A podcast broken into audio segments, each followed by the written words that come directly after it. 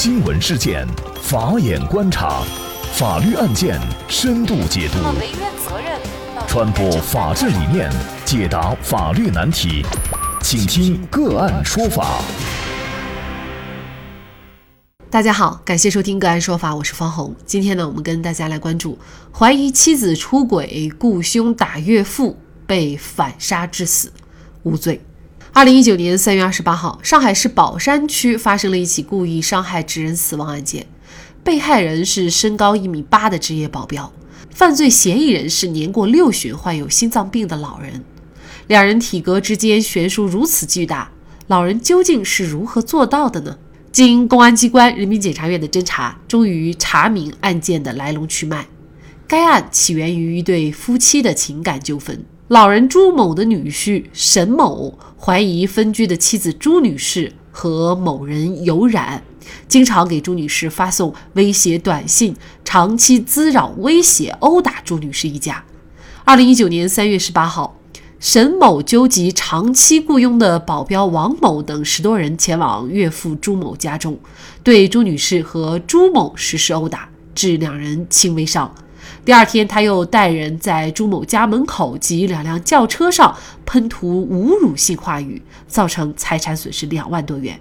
十天以后，即案件发生当天，保镖王某再次来到朱某家，等着教训朱某。两人在小区楼道门口遇上，朱某遭受数下王某的挥拳重击以后，掏出随身携带的折叠弹簧刀一刺，正好刺中王某的左胸。检察机关从视频当中发现。朱某某直至被打第三拳以后，向王某某挥刀戳刺时，仍然一直处于弯腰状态，不可能瞄准对方要害部位。此后，王某某连续两脚将朱某某踹飞以后才离开。没多久，朱某便通过电话报警，提交了涉案刀具。次日，小区居民在绿化带内发现王某的尸体，经鉴定，王某系因失血性休克死亡。经调查发现，沈某所纠集的王某等十多名均系职业保镖、健身教练或体院学生，多数为散打或者是拳击运动员。而且案发当日，朱某被王某打断六根肋骨。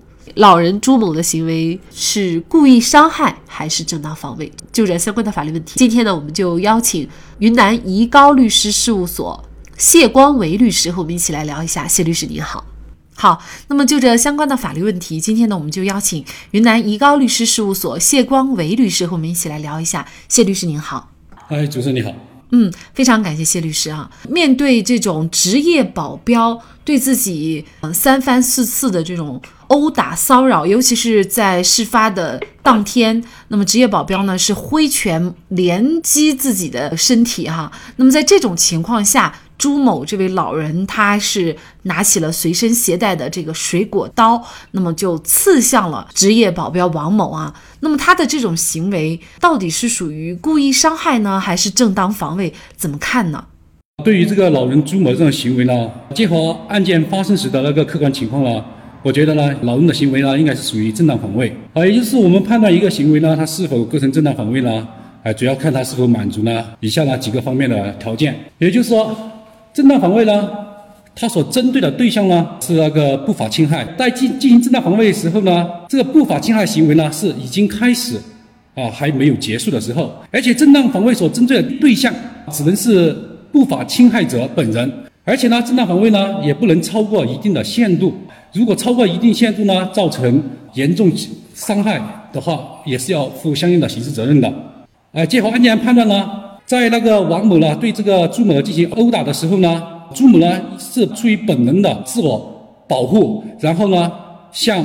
啊王某呢刺出了一刀，啊刺到了对方那个要害部位，然后导致了这个王某的死亡。朱某呢在被殴打的时候呢，一直就处于一个自我保护的状态，而且呢他也是弯着腰了，他不可能说是故意说要去杀害这个王某。哎，老人朱某的行为呢是完全符合正当防卫的。退一万步来说，是不是说这个朱某呢，把这个王某给刺死了，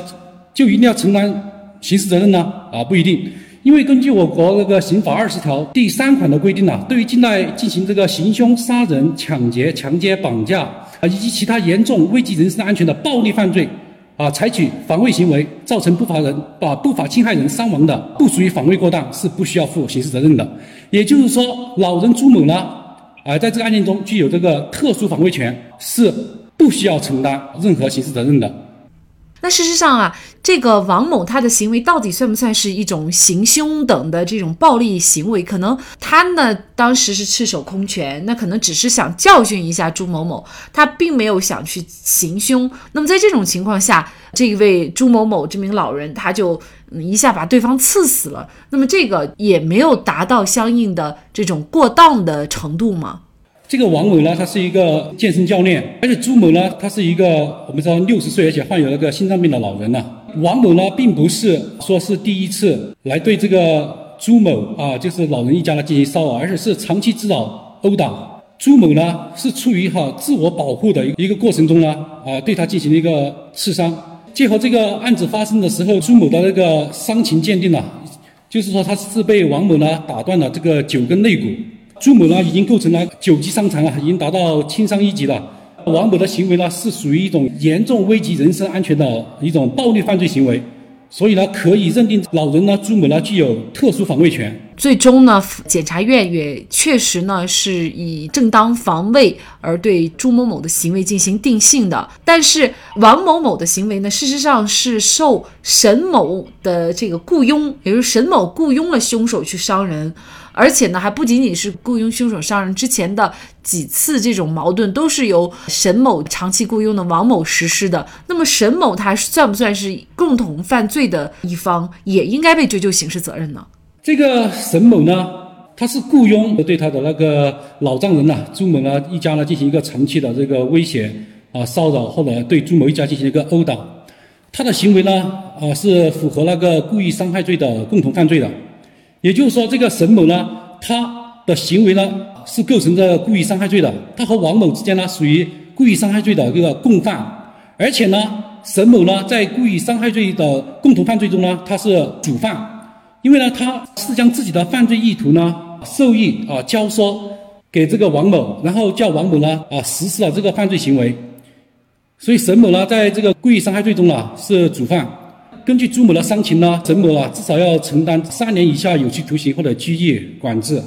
其实这个案件我们会发现，其实最后的这个悲剧的发生啊，有可能避免。为什么这么说呢？这个事情呢，事实上呢是长期的这个沈某骚扰、威胁、殴打朱女士和她的父亲。而且呢，在事发之前呢，王某保镖他还到这个朱某家对朱女士和朱某进行殴打，同时呢，还带人呢去喷漆，哈，也造成了财产损失。在这些情况下，难道他们的行为不应该就被追究相应的刑事责任了吗？那如果那个时候追究的话，可能后边的这个惨剧也就可以避免啊。那么之前的这些行为是否已经是应该受到处罚了呢？甚至是追究刑？事责任呢？沈某呢，他以前的行为呢，根据他的情节呢，如果是严重的话，他有可能构成那个啊寻衅滋事罪，或者是呢构成了强制猥亵啊侮辱罪。就说在遇到这种情况的时候呢，啊女方啊不能退让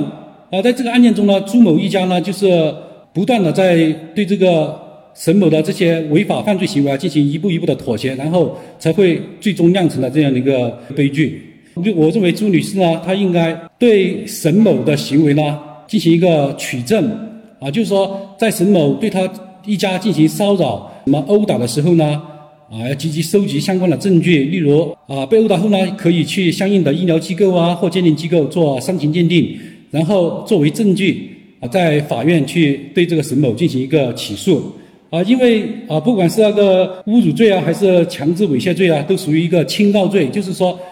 如果不是情节十分恶劣，造成了十分恶劣影响的话，啊，一般公诉机关呢是不会主动去提起公诉的，就是说需要当事人自己到法院去起诉，维护自己的权利。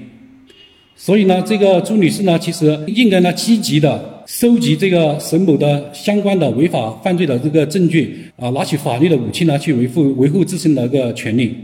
我们可以从那个民事途径向那个沈某呢要求那个赔偿那个财产损失。当然，如果他构成了故意损害财物罪的话，也可以呃从啊刑事方面呢对他进行一个呃提起一个刑事诉讼。最高人民检察院副检察长孙谦表示，正当防卫不是以暴制暴，而是以正对不正，是法律鼓励和保护的正当合法行为。法律允许防卫人对不法侵害人造成一定损害，甚至可以致伤致死。